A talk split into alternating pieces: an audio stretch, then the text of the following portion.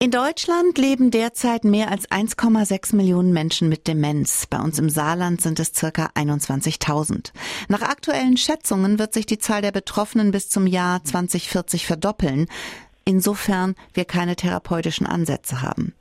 Das sind Zahlen. Das sind Fakten. Dazwischen sind die Schicksale, die Familien, die an dieser Krankheit fast zerbrechen. Wir sprechen heute darüber, denn ihr wisst ja, ich mag keine Tabus und Demenz ist tatsächlich oft ein Tabuthema. Bei mir ist Andreas Sauder. Er ist Leiter der Landesfachstelle Demenz Saarland. Lieber Herr Sauder, ich freue mich sehr, dass Sie bei mir sind. Ich grüße Sie. Fangen wir mal medizinisch an. Was genau ist Demenz? Demenz ist eine fortschreitende Erkrankung des Gehirns, die einhergeht mit unterschiedlichen Symptomen, wie beispielsweise Desorientiertheit, ähm, Umkehr des Tag-Nacht-Rhythmus, äh, Lauftendenzen, äh, Vergesslichkeit natürlich und äh, das macht es halt für die Betroffenen unheimlich schwierig, auch für die Angehörigen. Da gibt es ja verschiedene Arten von Demenz. Können Sie uns die noch mal kurz anreißen? Also die häufigste Erkrankung ist die Alzheimer-Krankheit, ähm, gefolgt von Demenzen, die durch Durchblutungsstörungen hervorgerufen werden.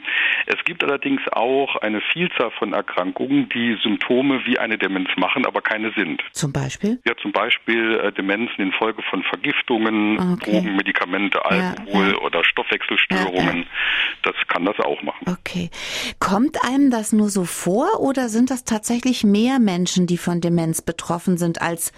sagen wir mal, vor 50 Jahren. Und woran liegt das? Liegt das daran, dass wir älter werden als früher oder hat sich also die Krankheit geändert? Wir werden ja insgesamt älter und je älter wir werden, desto eher äh, entwickeln die Menschen altersbedingte Erkrankungen. Und eine der häufigsten altersbedingten Erkrankungen ist Demenz. Und äh, deswegen ist es auch so, dass äh, viel mehr diagnostiziert wird. Man weiß mehr über die Erkrankung mhm. und deswegen ist es so, dass man das Gefühl hat, dass es äh, mehr Menschen gibt. Kann man irgendwie vorbeugen gegen Demenz? Ich habe mal gelesen, bei meiner Mutter hat es mal nicht gestimmt, aber ich habe mal gelesen, Klavier spielen, Sudoku machen, Kreuzworträtsel lösen, Musik allgemein. Gibt es da was, was, was hilft? Also prinzipiell ist jede Beschäftigung geeignet, äh, sich Ressourcen im Gehirn zu erwerben. Das kann sein, dass man, ähm, ich sag mal, Teilhabe hat. Teilhabe ist ein ganz wichtiges äh, Mittel, um sein Gehirn zu trainieren, in der Gesellschaft unterwegs sein, soziale Kontakte haben, sich engagieren. Aber auch äh, eine gute Ernährung kann das machen. Die Empfehlung ist immer einmal in der Woche 100 Gramm Seefisch mhm. zu essen. Also das heißt, wenn man einmal in der Woche einen Salat mit einem Stück Lachs Lachs ist, dann hat man schon essentielle Fettsäuren zu sich genommen, die letztendlich auch mit dazu beitragen, ähm, dass das Gehirn besser funktioniert. Zuerst war es nur ein Wort, das ihr manchmal gefehlt hat, und dann suchte sie ständig ihre Schlüssel, und irgendwann vergaß sie zur Toilette zu gehen und aß die Butter fundweise aus dem Kühlschrank. Ungefähr zu diesem Zeitpunkt fiel mir auf, dass irgendwas nicht stimmte mit meiner Mutter, und das war erst der Anfang. Wir sprechen heute über ein Thema, das Millionen Menschen in Deutschland betrifft. Demenz. Diese Krankheit quält nicht nur die Betroffenen, sondern auch die Angehörigen. Bei mir ist Andreas Sauder. Er ist Leiter der Landesfachstelle Demenz im Saarland.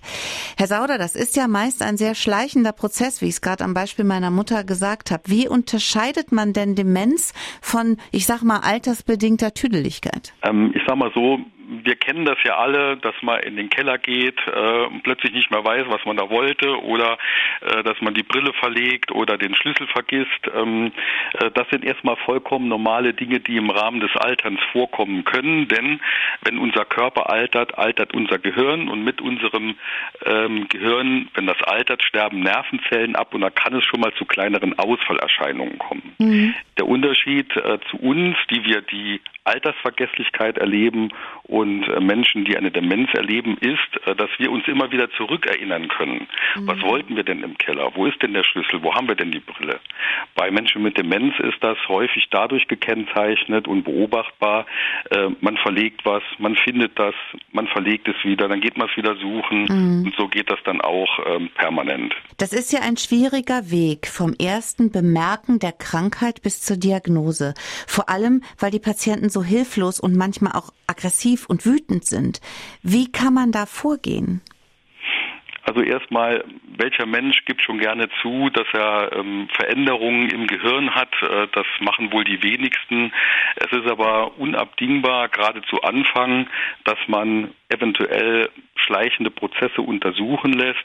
Denn nur eine gute Diagnosestellung bedeutet auch, dass man, ich sag mal, gut versorgt ist, wenn eine solche Erkrankung da ist. Bedeutet aber auch, dass man Krankheiten erkennen kann, die vielleicht gar keine Demenz sind, aber so aussehen. Mhm. Also deswegen ganz, ganz wichtig, dass man wirklich zum Arzt geht, dass man untersucht wird und ähm, wenn es festgestellt ist, es gibt zwar keine Heilung, aber man kann Betroffenen noch ganz viel Lebensqualität äh, geben. Ich habe auch erlebt, dass Ärzte oft sich scheuen, da einzugreifen. Äh, zum Beispiel, wenn es ums Autofahren oder so geht. Bei uns in Deutschland ist Selbstbestimmung ein ganz hohes Gut und das ist auch unfassbar wichtig und richtig. Aber wenn man seine Eltern oder Großeltern vor sich selber schützen muss, dann wird schwierig. Stichwort Vorsorgevollmachten. Was kann ich als Kind oder als Angehöriger tun, um dann wirklich auch tätig sein zu können und auch Hilfe zu bekommen und auch helfen zu können? Also wenn sich Betroffene scheuen, äh, irgendwo hinzugehen oder beispielsweise auch das Autofahren äh, zu lassen, äh, dann hilft es manchmal, dass man beispielsweise sagt, komm, ich fahre dich, ja, mhm. oder dass man umsteigt auf öffentliche Verkehrsmittel. Das wird aber häufig eher nicht gelingen, weil ähm, ich sag mal so, jemand, der äh, 40 Jahre gewohnt ist, 50 Jahre Auto zu fahren, mhm. dem dann Autofahren zu verbieten, äh, das wird wohl etwas schwierig sein. Meistens, so erleben wir es immer, äh, kommen Angehörige in der Regel nicht drum herum, ähm, ich sag mal, die Keule auszupacken und dann auch äh, irgendwas am Auto zu machen machen, dass es nicht mehr fährt. ja, ja, so ist es leider. Ja. Oder wir haben den Autoschlüssel, der dann äh, verloren war, nicht mehr gesucht. Ah, ja. Herr Sauder, Demenz verläuft oft in Schüben. Manchmal reicht sogar eine Narkose aus, um den Zustand so sehr zu verschlimmern, dass ein Alleinleben nicht mehr möglich ist. Warum ist das so? Was macht äh, zum Beispiel eine Narkose? Wenn sowieso schon Vorschädigungen im Gehirn da sind ähm, und dann plötzlich, äh, ich sag mal, äh, im Rahmen einer Narkose auch nochmal Nerven absterben, das ist ja so, dass dann auch Nervenzellen untergehen, äh, dann kann das äh, bestehende Prozesse verstärken. Körperlich ist bei den demenzkranken Menschen manchmal alles okay oder so, so gut es eben okay sein kann, aber das Gedächtnis schwindet. Dinge, die vor kurzem erlebt wurden, die werden vergessen. Erlebnisse aus der Kindheit sind oft ganz präsent. Ich habe das zum Schluss ganz oft so gemacht, dass ich meiner Mutter bewusst Erinnerungen geschenkt habe, so habe ich das immer genannt. Ich habe einfach was von früher erzählt und dann war diese Erinnerung für einige Stunden bei ihr ganz präsent und sie hat davon dann den Pflegerinnen in der Seniorenresidenz erzählt und war dann ganz glücklich, weil sie was zu erzählen hatte. Kann man noch mehr tun? Also äh, bei Demenzen äh, geht das Kurzzeitgedächtnis ja in der Regel weg. Das verabschiedet sich irgendwann ganz. Äh, was wir dann aber sehr häufig erleben, das ist das, was Sie gerade angesprochen haben, ist, dass das Langzeitgedächtnis in den Vordergrund rückt, weil das ja auch stärkere Strukturen, Vernetzungen im Gehirn hat. Betroffene leben dadurch zunehmend in ihrer eigenen Welt, häufig dann auch in ihrer eigenen Vergangenheit. Mhm. Und deswegen ist es immer ganz äh, toll, wenn man äh, Erlebnisse aus der Vergangenheit anbietet. Ich würde beispielsweise empfehlen, ähm, sich ein Buch zu machen, äh, wo Fotos drin sind von früher, ähm, Dinge, die man zusammen erlebt hat, äh, die dem Betroffenen noch einigermaßen präsent sind. Und dann mhm. kann man sehr schön in Erinnerungen schwelgen, denn jeder Umgang bedeutet ja auch letztendlich, ähm, dass es dem Betroffenen gut geht. Und wenn das ein Mittel ist, dass es ihm gut geht, mhm. äh, dann ist man auf dem richtigen Weg. Ich habe manchmal mit meinem Mann über das Thema ein bisschen gestritten, weil meine Mutter dann auch oft vergessen hat, dass mein Vater gestorben war. Und ich habe es ihr nachher nicht mehr gesagt. Äh, wenn man den Betroffenen das sagt, dann erleben die das ja immer wieder. Genau. Ganz genau. So, und ja. wenn sie es immer wieder erleben, äh, dann bedeutet das ja immer wieder einen emotionalen ähm, GAU, ja. Und äh, die Frage, die man sich dann stellen muss, ist es notwendig, das so zu machen mhm. oder kann man es einfach lassen? Wie wichtig sind denn Medikamente? Kann man damit das Fortschreiten der Krankheit verhindern? Medikamente sind sehr, sehr wichtig, weil das ist ein Grundbaustein in der Behandlung von Betroffenen. Es gibt ja sogenannte Antidementiva, äh, mit denen man erreichen kann, dass Betroffene mehr Lebensqualität haben. Das heißt, äh, Betroffene zeigen mehr Anteilnahme, sind gesprächiger, das Alltägliche klappt besser. Ähm, ganz wichtig ist aber bei diesen Medikamenten, äh, dass man den Krankheitsverlauf um mindestens ein Jahr verzögern kann. Mhm. Und wenn Betroffene, ich sag mal, durch eine dementsprechende Medikation mehr Lebensqualität haben, dann haben auch die, die pflegen, mehr Lebensqualität. Mm, Deswegen ist es hier ganz, ganz wichtig, dass Betroffene eingestellt werden. Neulich stand ich im Supermarkt. Hinter mir in der Schlange war ein alter Mann im Wintermantel bei 27 Grad in Schneeschuhen und Fäustlingen. Der murmelte unablässig vor sich hin und der Schweiß stand ihm im Gesicht. Mir war ganz schnell klar, dass er geistig verwirrt war und zusammen mit der Verkäuferin haben wir es dann geschafft, seine Tochter zu informieren und die eine halbe Stunde später dann weinend im Geschäft stand und die der Vater dann gar nicht erkannt hat. Er war zu Hause weggelaufen, komplett in Winterklamotten gekleidet, war einkaufen gegangen, weil er Hunger hatte. Er wurde zu Hause betreut. Die Tochter war großartig und auch so traurig. Herr Sauder, das ist wirklich eine eine schlimme Krankheit, vor allen Dingen auch für die Angehörigen. Wo gibt es Hilfe für die Menschen, die mit demenzkranken Menschen leben? Also zunächst muss man erstmal sagen, Angehörige sind der größte Pflegedienst der Nation. Und im Saarland ist es so, dass wir auch ähm, ganz, ganz viele Angehörige haben, die ihre Betroffenen pflegen, mehr als im Bundesdurchschnitt, nämlich zu 80 Prozent. Unser Ziel ist es auch, ähm, zu erreichen, dass Betroffene äh, auf der einen Seite natürlich mehr Lebensqualität haben, dass aber auch die Angehörigen mehr Lebensqualität haben. Denn die Pflege eines Betroffenen ist nicht selten ein 36-Stunden-Tag. Ja. Und ähm, dazu gibt es im Saarland ganz, ganz viele Hilfen.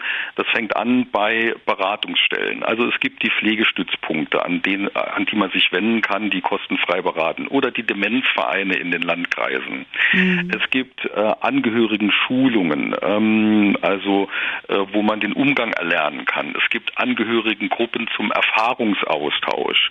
Äh, es gibt ähm, weitergehende Entlastungsangebote für Angehörige, äh, zum Beispiel Tagespflege ja, mm. oder Kurzzeitkpflege. Mm. Also es gibt schon relativ viel und da sind wir auch im Saarland weiter als äh, im Rest der Republik, äh, denn wir haben schon seit Jahren eine Strategie entwickelt, die äh, helfen soll, dass ähm, Betroffene äh, zu Hause gepflegt werden mhm. können, aber auch so, dass Angehörige auch, äh, ich sag mal, gesund bleiben. Haben Sie denn ein paar Tipps für das Leben mit einem demenzkranken Menschen, die es so ad hoc einfacher machen, auf die man vielleicht gar nicht kommt? Also ganz wichtig ist Beratung suchen. Das ist das Aller, Allerwichtigste, denn in einer Beratung werden die Weichen für die weitere häusliche Versorgung gestellt. Äh, ansonsten äh, gilt halt im täglichen Umgang mit Betroffenen ähm, zu gucken, dass Betroffene ich sag mal, dass es denen einfach gut geht. Mit welchen Mitteln man das erreicht, ist erstmal egal. Wichtig ist, dass es so ist. Und wenn man dann auch selber als Angehöriger noch was für sich tut, äh, dann ist man auf dem richtigen Weg und dann wird man auch häusliche Pflege, solange es geht, machen können. Denn, mhm. und das ist der Hauptpunkt, wenn es um Pflege, insbesondere äh, um die Pflege von Menschen mit Demenz geht, ähm, Pflege kann man nur machen, wenn man gesund ist. Ja. Das ist richtig. Ganz persönliche Frage zum Schluss, Herr Sauder. Glauben Sie, dass die Liebe mit den Erinnerungen verschwindet oder bleibt die? Also Liebe ist ja ein äh, höchst emotionales Gefühl, ja, mhm. und Gefühle bleiben halt ähm, bis ganz zum Schluss noch. Und äh, auch wenn man, ich sag mal, ähm, die Tochter nicht mehr erkennt oder den Ehepartner nicht mehr erkennt, aber ich denke, Betroffene wissen ganz genau, dass da jemand ist, der es ihnen gut meint und der sie liebt. Das haben Sie sehr schön gesagt. Ich danke Ihnen ganz herzlich für das tolle Gespräch. Gerne. Zum Schluss noch, wohin können sich die Leute wenden, die jetzt uns zugehört haben und sagen, bitte, ähm, was kann ich machen, könnt ihr mir helfen? Also man kann sich gerne an die Landesfachstelle Demenz Saarland wenden www.demenz-saarland.de. Ähm, äh, da stehen alle Kontaktdaten mit drauf. Wir vermitteln dann gerne auch Beratungsstellen vor Ort und ist mal in den richtigen Händen. Das glaube ich auch. Dankeschön und noch ein schönes Wochenende für Sie. Ebenso.